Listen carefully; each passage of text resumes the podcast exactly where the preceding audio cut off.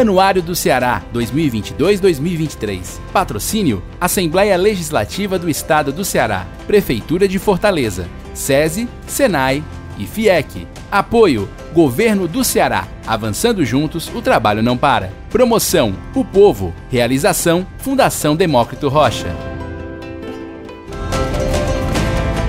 A pesquisa anual Datafolha Top of Mind 2022-2023 mostra que o Colégio Tiradentes compõe o top 5 das instituições de ensino mais lembradas do Ceará. Também no pódio estão Farias Brito, Aridissá, 7 de setembro e Cristos, um resultado que diz muito sobre os números obtidos nos concursos e vestibulares pelo país. Nesse episódio do podcast do Anuário, eu recebo Vanderlan Feijó, diretor pedagógico de um dos cinco mais citados na pesquisa, o Colégio Tiradentes. O podcast do Anuário já está no ar. No programa do Anuário de hoje, eu converso com o Vanderlão Feijó, diretor pedagógico de uma das cinco instituições de ensino mais lembradas pelos cearenses neste ano. De acordo com a pesquisa anual Datafolha Top of Mind, o Colégio Tiradentes está, portanto, no top 5. Ele cravou um importante 2,4% das respostas. Foi muito mais do que outras marcas de referência no Ceará. Neste ano de 2022, acontece um marco, são 72 anos de fundação. E eu converso agora, portanto, com o Vanderlão Feijó, diretor pedagógico do Tiradentes. Vanderlão, muito obrigado por você ter vindo. Primeiro, prazer recebê-lo. E a primeira pergunta, claro, é com relação a posicionamento. Né? O Colégio Tiradentes é muito associado a concursos. Vocês têm uma pegada muito forte nesse segmento. Mas vocês não são só concursos. Você, você me falava antes da gravação, vocês são um colégio que começa no ensino infantil, né? É, na verdade, o Colégio Tiradentes, fundado em 1950, ele foi fundado com o Instituto Tiradentes, ou Ginásio Tiradentes, e hoje compreende a educação básica, e vamos, nos estendemos da educação infantil, perpassa no ensino fundamental 1, 2 e ensino médio, e ingressando nos cursos é, de extensivo, pré-vestibulares, intensivo, cursos preparatórios para concursos, inclusive preparatórios para as escolas militares. E nós temos uma longa caminhada da comunidade Fortaleza desde 1950. Estamos agora é, assinalando 50, 72 anos de presença educadora nessa comunidade. E nós acreditamos que isso se deve ao time que foi se formando, aos educadores que vieram se juntar a nós, a uma proposta original de trabalhar com, com afim, com seriedade, produzindo o que há de melhor em educação. Hoje a gente já não é possível mais falar que a educação é, é de qualidade, porque a educação tem que ser de qualidade. Se ela não for de qualidade, ela não irá produzir a transformação, ela não, não atingirá o objetivo a que ela se propõe, que é retirar o indivíduo, mostrá-lo ao mundo do mercado, mostrá-lo à sociedade. Daí vem o edutere do latim, é retirar de um ponto e levar para o outro. E esse levar para outro é conduzir, pegar pela mão, tomar esse discente que nos chega e conduzi-lo ao exercício pleno de sua cidadania. Quer que recebamos um aluno da educação infantil, quer recebamos um candidato é, aos concursos públicos da, das, de, das forças de segurança, o nosso objetivo tem sido um só, ditado pelo nosso fundador, professor José Maria Bandeira Barbosa, que é colocar entre os maiores benefícios a boa educação. Quando você fala a expressão pegar pela mão, me vem à cabeça a palavra autonomia. Como é que esse modelo de educação, que os colégios de modo geral seguem, que é um modelo um tanto industrializado, que você tem metas, você tem um concurso vestibular, você tem o Enem, você tem, enfim, uma série de testes que são muito parecidos. Então, você trabalha muito em função de resultado. Como trabalhar, Vanderlan, resultado versus formação dos alunos? Esse é um desafio, por quê? Porque quem dita as normas e quem dita o caminho, as trilhas a serem seguidas, são as seleções externas, de grande porte. O Enem, com as suas matrizes, os seus referenciais, é, as, os grandes concursos nacionais, com seus editais, com as suas bancas examinadoras, é, com as suas especificidades, e ali a escola, o colégio, ele vai ter que se adaptar, trilhando o melhor caminho, mas isso sempre respeitando alguma coisa de muito sagrado. A educação mudou muito nos últimos 30 anos e tem se propugnado, se falado muito no, no papel do educando enquanto condutor desse processo de aprendizagem. Isso tem sido refletido em todos os documentos nacionais, é, inclusive a nível internacional, nos cabe a, a obrigação de fazer a mediação dessas duas é, fronteiras entre a autonomia do educando, que é pegá-lo pela mão e dar condições para que ele se encante com aquilo que ele está estudando e chegue a, a, a uma vitória, ao sucesso, e de outra forma que ele atenda às exigências das seleções é, maiores, nossas grandes seleções. Quando a gente fala em concurso, vem, vem uma provocação que eu faço sempre na Rádio Expo CBN, quando eu anuncio um concurso, eu falo, olha, se você não tem vocação para ser policial, não faça. Se você não tem aptidão para ser um servidor público, não faça, porque a gente não precisa de servidor público que não goste do que faz, que queira só estabilidade. O perfil de quem vai fazer concurso hoje no Brasil, você que, vocês são referência aqui, o perfil desse aluno de, de cursinho para concurso preparatório é muito pragmático, ele procura estabilidade ou você percebe, é possível perceber aptidão nessa fase da preparação? Nós temos as duas situações. Nós não podemos negar que, uma, pela realidade é, socioeconômica, as pessoas também procuram, de alguma forma, esse vínculo de estabilidade que o poder público proporciona né, através do concurso público. Mas cada vez mais o candidato ele tem consciência de que se ele não tiver aptidão, se ele não tiver identificação com a profissão que ele irá exercer, ele se, se poderá se tornar um profissional infeliz, mal sucedido. Isso redundará em maiores, é, mais em malefícios do que em benefícios para a sua própria existência. Qual o perfil de quem vai fazer hoje o preparatório para concurso, André? Não é, o, é um jovem é alguém que já tem uma profissão e está infeliz e quer recomeçar a vida? Qual é o perfil médico? Nós temos os dois perfis. Aquele que já escolheu, já está dentro do mercado de trabalho, é, no emprego talvez com a menor qualificação e quer ascender a um, a um emprego, a um salário, fazer jus a um salário maior, bem como temos aquele jovem que está terminando o ensino médio e que quer é, ser beneficiado, ingressar no mercado de trabalho. Nós temos os dois perfis mas predomina ainda aqueles que já estão, de alguma forma, é, no mercado de trabalho. Embora nós tenhamos muitos e muitos que, às vezes, até deixam de trabalhar e se dedicam, se, é, se organizam de forma e optam para se dedicar exclusivamente aos estudos. Existe o chamado concurseiro, né? É esse que a gente está é, se referindo agora. Deixou ali o trabalho, vou entrar de cabeça aqui, vou me dedicar normalmente o concurseiro ele faz o cursinho ou ele é autônomo e faz isso em casa?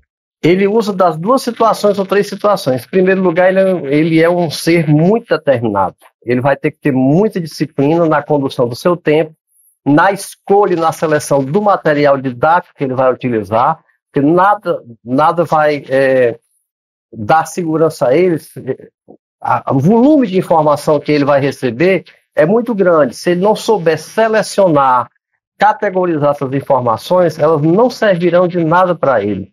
As informações elas têm que ser buriladas, porque ele vai ter que ter, de alguma forma, ele tem que ser conduzido de alguma forma à cara da prova, à cara do exame, para que ele tenha sucesso. Mas para isso ele tem que ter muita determinação, muita disciplina. Então ele se utiliza de vários meios. Se utiliza dos cursos online, se utiliza do material didático, das aulas, se utiliza do nosso, no nosso caso, do nosso espaço para estudo que nós temos. Então ele se dedica plenamente a aquilo a que ele se propôs.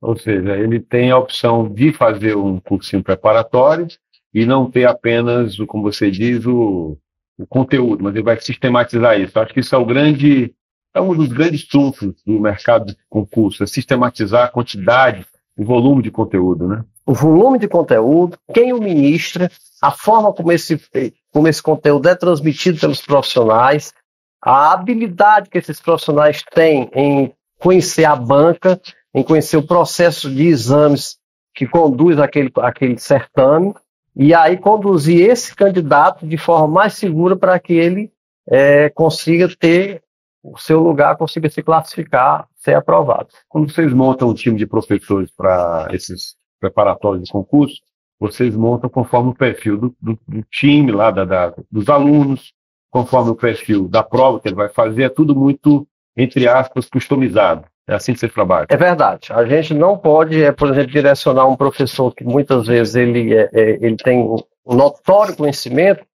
mas ele muitas vezes poderia não saber repassar aquele conhecimento da forma mais simples possível que o candidato possa usufruir e se dar bem. Então há todo esse, esse jogo, há toda essa interação que se faz para que o nosso estudante receba o melhor profissional, o melhor material e assim ele possa ser aprovado. A propósito também de, desse segmento concurso, eu quero falar dos outros níveis de educação também que vocês trabalham. Vocês estão é, é, sendo os mais citados como colégios, mas especificamente concurso. Eu imagino que se a pergunta fosse qual é o primeiro curso preparatório que vem à sua cabeça, vocês provavelmente não seriam o quinto, talvez vocês fossem aí mais bem colocados ainda, né? Porque é um segmento muito específico. Nem todo colégio se interessa por esse segmento, me parece, né? Os colégios, de modo geral, focam no Enem, mas concurso é para muito poucos players do mercado, né, Vanilla? É, é para o concurso, ele é um segmento é, muito específico. Nós, na verdade, podemos é, dizer que somos pioneiros, por quê? Porque com o advento da Constituição de 1985, que normatizou... 88, de, Perdão, de, de 5 é. de outubro de 1988, Sim. e normatizou que o acesso ao, ao serviço público dar-se-ia exclusivamente pelo concurso público. Demorou, né, inclusive? Demorou. Aí nós tivemos uma. Aos poucos a gente foi se firmando no mercado de Fortaleza do Estado como uma escola de cursos preparatórios de qualidade, cujos discentes, os estudantes que nos procuravam, eles logravam êxito. E aí não demorou muito a se fazer o sucesso e a gente realmente é, começar a, a, ser reconhecido como um curso pioneiro de, de, cursos preparatórios na comunidade de Fortaleza. É, em 88 você já tinha 38 anos de mercado, né? Já era um colégio. Já, mas né? de concurso a gente ainda estava. Sim, até porque não havia. Não havia né? ainda a, a, normatização, né? Tá. Vocês estão sobretudo no centro da cidade, né? Sobretudo no centro da cidade, mas temos também uma sede na Oliveira Paz. Tá. Exclusiva para concurso e cursos preparatórios para pré-vestibulares. A opção de manter a base, né? A base principal no centro é histórica, vocês estão lá há muito tempo, é, ela implica num perfil de público que está em toda a cidade também, é isso? O fato de estar no centro é uma forma de você mirar a cidade como um todo, não apenas determinadas áreas? É, certamente. Nós, é, no centro, não só o Colégio Estudantes, mas outras escolas que também é, estão no centro, elas recebem é, estudantes dos mais diversos locais. É claro que quando a gente faz um estudo dos dados estatísticos de, é, da clientela que nos procura, a gente é capaz de, de localizar com uma determinada precisão de onde vêm esses, essas famílias que nos procuram. Mas é, é pulverizado, de alguma forma. Mas nós temos áreas de concentração. São quantas sedes no centro? São duas sedes no centro. Vocês estão na Duque de Caxias, que eu acho que é para criança lá, né? Até a nona série do ensino ah, fundamental. Tá. certo? Claro. E temos o sistema de tempo, de tempo integral, que funciona para dar educação infantil até o quinto ano do ensino, até o, o, quinto ano do ensino fundamental. O pessoal de concurso é separado, portanto. Totalmente separado em outra sede, na sede da rua Pedro I, 1106. A propósito do, da operação de vocês no centro da cidade, né, o centro vira e mexe a pauta, tem que revitalizar o centro, me parece que a educação é um serviço muito pertinente para o centro. Outros grandes colégios estão lá, né? Com certeza. A educação, a preparação é, de, desses clientes, desses estudantes que nos procuram, é vital para que o movimento, para que o centro se revitalize, para que o centro ganhe vida. É, são portas, são corredores de fácil acesso ali. Você tem, hoje tem o sistema de metrô, que permite uma, uma acessibilidade bem maior ao centro da cidade, de forma que, felizmente, é, é, o público tem entendido isso e tem acorrido às nossas sedes, e a gente tem tentado recebê-los da melhor forma possível e nos posicionarmos nesse segmento de forma vitoriosa. Modena, como é que vocês trabalham, eu vou chamar em dados de pós-venda, como é que vocês trabalham a fidelidade né, do aluno que sai de lá, passou no concurso, e aí provavelmente ele vai ficar muito feliz, vai tocar a vida dele, e aí eu queria saber como é que vocês trabalham o pós, como é que vocês se conectam com esse egresso lá que foi cliente de vocês. Nós temos um departamento específico para isso, é, composto pelo, pelo departamento de marketing, que não só se responsabiliza pela prospecção do candidato, por ir buscar o candidato, trazê-lo ao colégio, ao curso, mas para acompanhá-lo durante o curso e após o curso acompanhando seus resultados, vendo, assistindo suas vitórias, chamando para que ele venha celebrar conosco. Ele vai lá não só tirar fotos, nem registrar aquele momento de vitória, mas há também um contato posterior, ligação telefônica, chamamento, e muitos deles se tornam nossos amigos porque às vezes fazem um curso, dois, três, são os concurseiros. Ah. E certamente vocês miram nos filhos desses alunos, que a fidelidade viria também pela família, né? Certamente, pela família, não só pelos filhos, mas porque o, o, o, concurseiro, o aluno que está lá nos procurando, ele também dá boas informações da nossa prestação de serviço para outras faixas etárias, para outros cursos, para outros produtos que nós ofertamos. Como é que o candidato define qual concurso ele vai fazer? Ainda falando de concurso, porque ele, como a gente falou aqui agora há pouco, ele tem a necessidade de estabilidade. Ele quer sair da profissão que ele está, está infeliz, está inseguro, e ele quer estabilidade. Pegando aqui o perfil do que é pragmático, não estamos falando de vocação. Mas como é que ele escolhe o melhor concurso para ele? nessa hora ele precisa de ajuda para entender o que é, que é melhor para ele também, certamente. Né? Com certeza ele precisa de ajuda, né? Às vezes até ajuda de recursos psicológicos. Nós também temos o departamento. Mas nós temos os concursos ditos populares, é, voltados também para a segurança pública, de modo geral. Tá. Temos os concursos mais, que a gente pode dizer, um pouco mais elitizados, perito médico do INSS, que a gente faz, né, que a gente prepara também candidatos.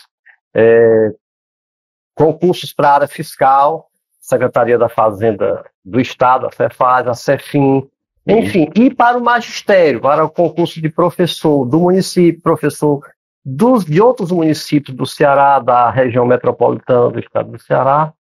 É, então a gente permanece muito né, esse, esse tipo de, de segmento e se especializando cada vez mais e dando as melhores respostas a esses candidatos.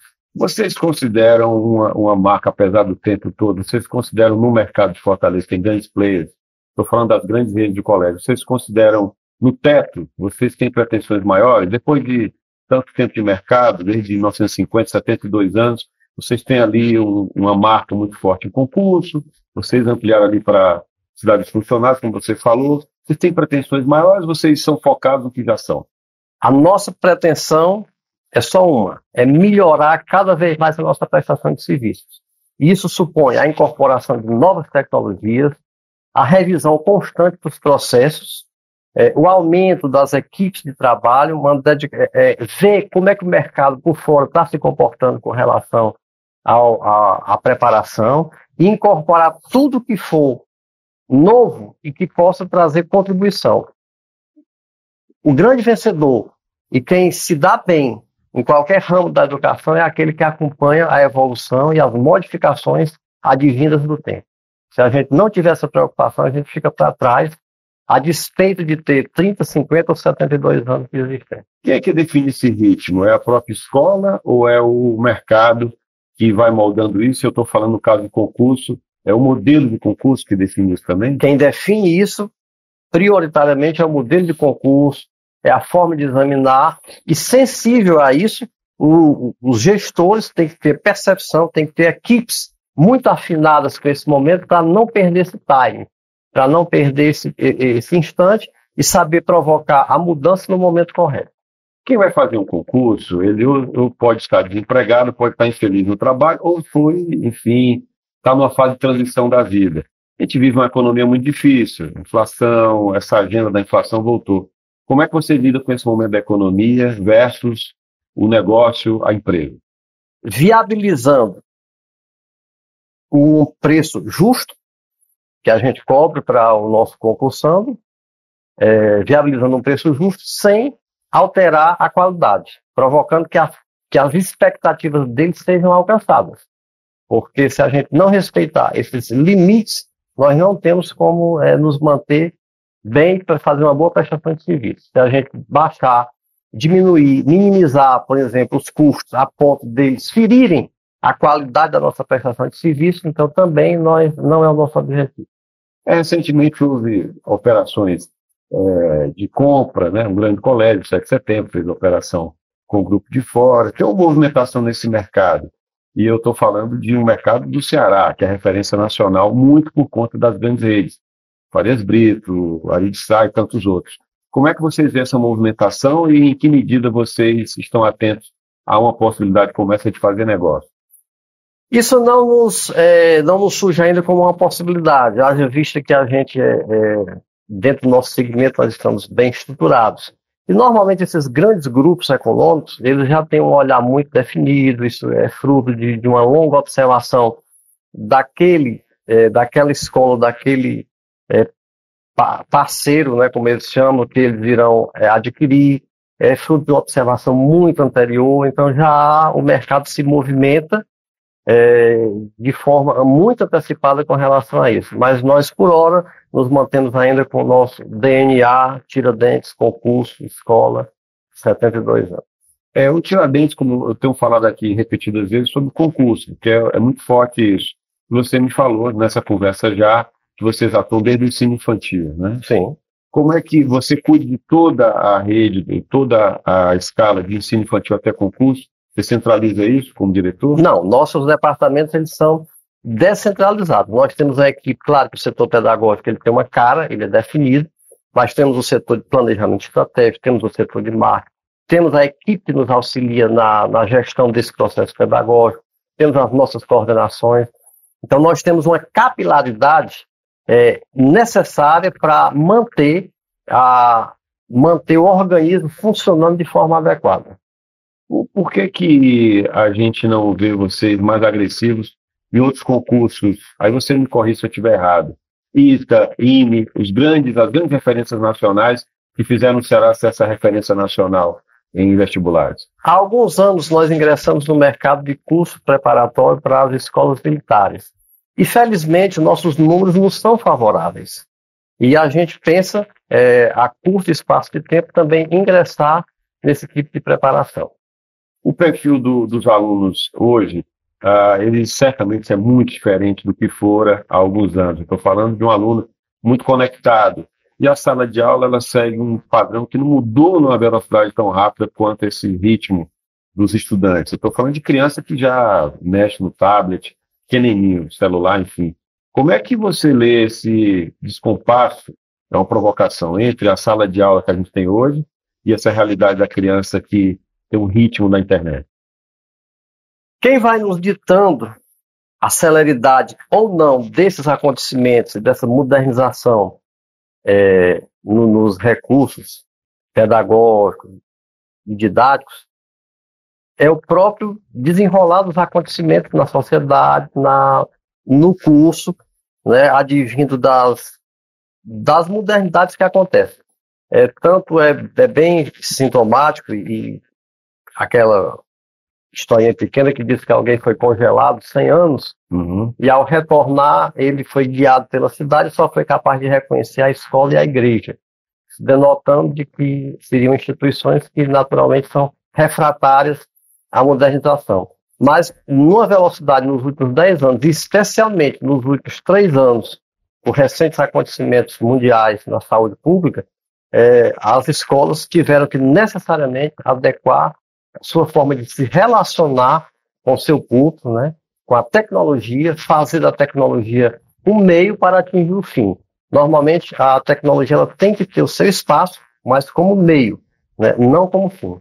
Você não usa o sistema de ensino, o mercado hoje usa muito sistema de ensino, né? O Ceará tem sistemas importantes, o Brasil se tornou referência disso. Nem é algo muito comum nos países mais desenvolvidos, mas o Brasil virou referência também mundial nisso. Vocês lidam com isso? Como é que vocês trabalham essa tecnologia de sistema de ensino? O nosso ensino médio, a gente já adota um determinado, é, uma determinada plataforma de ensino. E estamos já estudando para fazer a mesma adoção é, nos outros segmentos, da educação infantil ao ensino fundamental.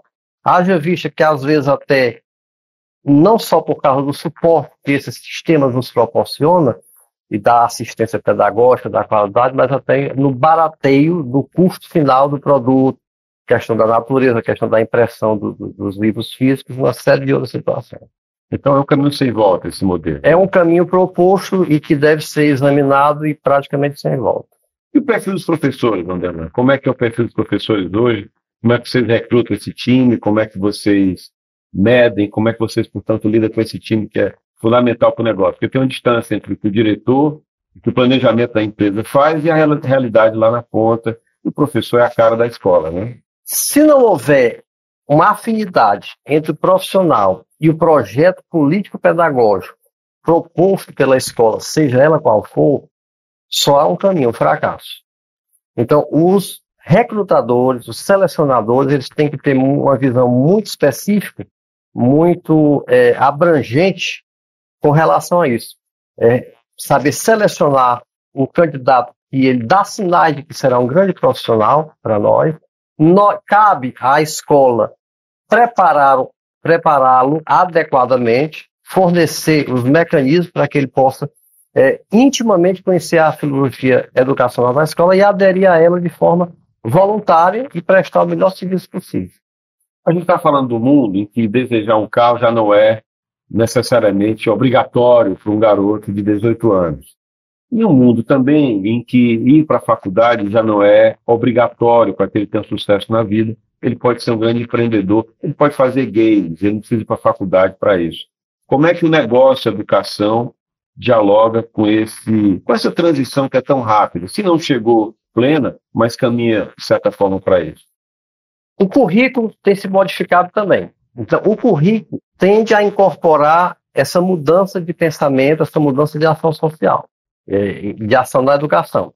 Por exemplo, empreendedorismo é uma disciplina hoje obrigatória nos nossos cursos da educação básica, haja visto o candidato ter necessidade de saber gerir as suas próprias condições, buscar pelo projeto de vida, que é outra disciplina que a gente ministra desde a da, oitava série até o terceiro ano, para que ele saiba fazer escolhas adequadas, escolhas corretas, muitas vezes é, não menosprezando a participação da família, mas também conscientizando os pais de que, às vezes, as profissões talvez melhores do futuro ainda nem nasceram, ainda nem existem. E ele tem que saber ser um profissional que poderá dar resposta a essa profissão que não existe ainda, a perguntas que não foram feitas, mas que ele tem que estar treinado suficientemente para dar para ser esse tipo de solucionador dessas questões.